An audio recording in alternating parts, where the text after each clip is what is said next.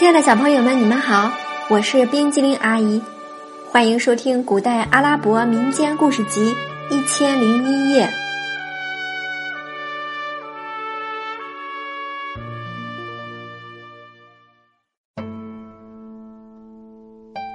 接下来我们要讲的故事是《埃及商人阿里》第三集，鬼屋里出现了奇迹。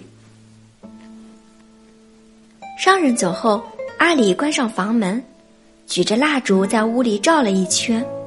他见这房子与其他房子没什么两样，便开始净身做完祷。完祷后，他吃了商人送来的晚饭。晚饭毕，他持着蜡烛登上二楼，发现上面更漂亮，天花板砌得金碧辉煌，四壁和地板。装饰着白色大理石，他决定搬到二楼来睡觉，于是跑下楼搬上铺盖。他刚把被褥摊在地板上，突然听见有人问他：“你是巴格达德的儿子阿里吗？”阿里环视了一下四周，没有人，但是他一点也没害怕，大声回答：“是的，我是巴格达德的儿子阿里。”阿里呀，你知道你以前做错了吗？知道，我正在努力改正。说话的人，你能告诉我你是谁吗？我是一个精灵，受命保护你。你还记得那个梦吗？记得，但我不明白我怎么样才能找到财富。现在你就找到了。你要我给你撒金币吗？你要撒的金币在哪儿？难道就撒在这里吗？阿里的话音刚落，他的身边突然冒出一个精灵，手持一个罐子，向他抛洒金币。眨眼功夫，金币就要装满整间房子了。金币撒完，精灵不见了。阿里又听见了那个声音：“阿里，这些金币是你的寄存物，我把它们都还给你了。精灵先生，请你务必把金币的来历告诉我，否则我心里不安。这些金币从遥远的古代起就注定是你的，我被指令为金币的保护人。”直到亲自送给你为止。在过去漫长的岁月里，只要有人住进这栋房子，我就问：“你是巴格达德的儿子阿里吗？”这些人总是吓得慌乱不堪。我接着再把话问下去，他们就会哆里哆嗦的被吓死。我知道他们不是我要找的人。这次你到这里来，我呼唤你的时候。你没有害怕，更没有慌乱，我便知道你就是巴格达德的儿子阿里，我要找的人。阿里，现在我已经把你的东西还给你了，我的任务也就完成了。此外，你在也门还有一座宝库，你去一趟，把那里的宝物取回来吧。好了，我的话说完了。请你给我自由吧。怎么？难道你不是自由之身吗？不是，阿里，这是上天的旨意。只有你同意释放我，我才能获得自由。我现在还不能释放你，阿里说。你从也门把宝库里的财物都给我取来，我才释放你。你说话算数吗？算数。那么，你向真主发誓吧。在发誓之前，我还有一个要求。什么要求？我的妻子儿女还在埃及，如果你把他们安全的给我送来，我一定释放你。好吧，精灵说。如果我给你取来宝物，借来你的妻子儿女。我希望你释放我，也释放看守也门宝库的精灵。好吧，我同意。你向真主发誓。阿里仰望天空，向真主发誓，说：“精灵给他取来宝物，接来妻子儿女，他就把他们放掉，给予他们自由。”好吧，我现在就去也门。再见。那声音消失了。阿里望着满地的金币，心想：这么多放在哪儿呢？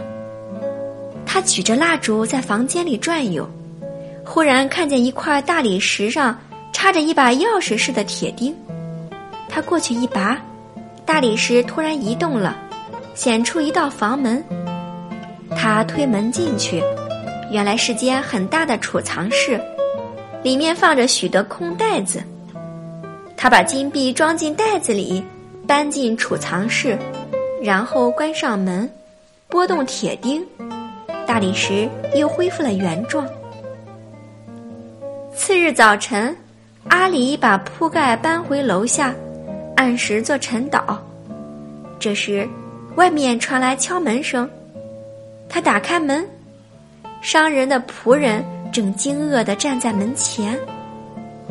他向仆人问好，仆人没有回答。就疯也似的跑向主人报告消息了。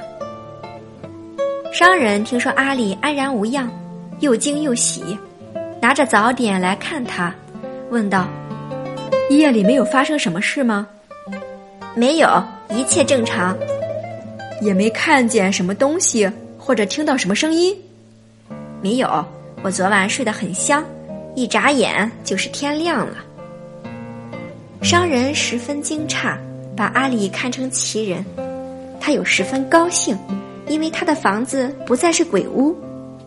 他命仆人打扫、擦洗房间，搬来崭新的家具，把本来就很漂亮的房间布置得更加漂亮。商人还送给阿里四个男仆、四个女仆供他使唤。里的名字不胫而走，人们都认为他是一个不寻常的人。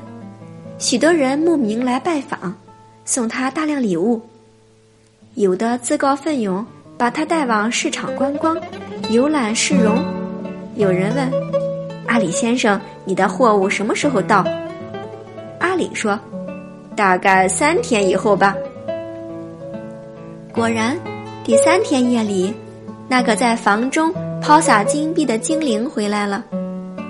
阿里在睡意朦胧中。听到了精灵呼唤自己的声音，阿里，我回来了。明天早晨到城外迎接你的妻子儿女和从也门取来的财物吧。早晨起来，阿里找到几位商人朋友，邀他们一起去迎接他的货物。他对朋友们说：“还要请各位的夫人赏脸。”一起去和我的妻子认识认识。商人们马上聚集起来，带上妻子儿女，到城外去迎接商队。大家正在聊天，忽见远处尘土飞扬，一队人马向这边奔来。走近一看，才知是支商队，有骡子、马、骆驼，还有男人、女人和孩子。骡子和骆驼背上驮着东西，马背上坐着人。商队头领走到阿里面前，吻了他的手，报告说：“主人，我们到迟了。我们本应昨天进城，因怕中途遇上劫道的强盗，走走停停，今天才到。”阿里把他的妻子介绍给各位夫人。女人们看着阿里妻子身上穿的华丽衣服，啧啧称赞。他们从来没有见过这么漂亮的服饰，就是王宫里的女人也没穿戴过。商人们簇拥着大队人马到城里，他们看着大大小小的香香柜柜，非常羡慕。人们随商队来到那栋原来叫鬼屋的房子。把货物卸在院子里，随后，男人和男人坐，女人和女人坐。到了中午，阿里命仆人摆上丰盛的宴席招待客人。大家吃饱喝足，阿里又命仆人打开一只箱子，从里面拿出几串珠宝首饰，让商人们送给他们的妻子。商人们从来没有见过这么贵重精美的首饰，连连称谢，领着家眷向阿里告别。最后，只剩下了房子的主人，阿里认识的第一个巴格达商人。他对阿里说。让你的这些男仆、女仆都进旁边那栋房子休息休息吧，我去给他们开门。不用了，他们现在就走。原来，这些男仆、女仆和牲畜都是精灵变的。他们听从阿里的命令，走到郊外，然后飞入空中，不见了。为了感谢房主人。阿里送给他许多贵重礼物。这位商人尽管非常富有，但许多宝物他从没见过。这时，巴格达城里许多商人都听说阿里的商队来了，带来许多货物，便纷纷前来祝贺，并送上礼品或男女奴隶。直到深夜，阿里才有功夫和妻子儿女坐一坐。他问妻子他离家后的情况，并问他是怎么和货物一起来的。妻子说：“你离家后，我们日子过得很苦，直到昨天夜里才发生了变化。昨天夜里，我和孩子都睡了，突然来了一个人，一句话不说就把我们带上了空中。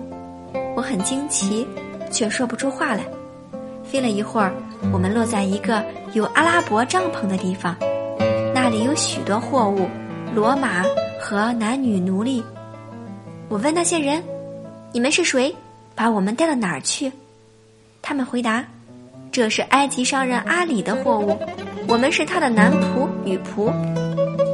他吩咐我们来接你们母子，把你们和货物一起送到巴格达去。”那个商队头领还从一只箱子里给我和两个孩子。各拿出一套衣服，然后把箱子钥匙交给了我。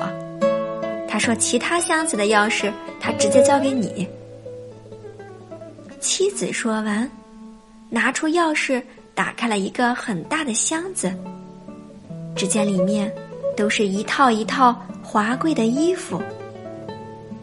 阿里又把其他箱子打开，里面都是世间罕见的奇珍异宝。阿里又打开屋内储藏室让妻子看，妻子惊讶的叫道：“哪来的这么多金币？”阿里详细的给妻子讲述了他离家后的经历。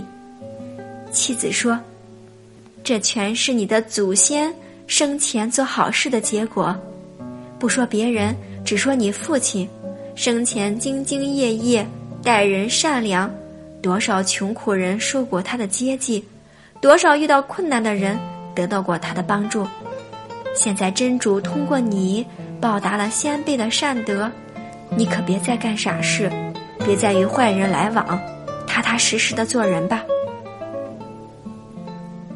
阿里觉得妻子的话有理，从此认认真真做人，踏踏实实经商，一家人生活的安逸愉快。阿里很快成为巴格达城中。有名的商人，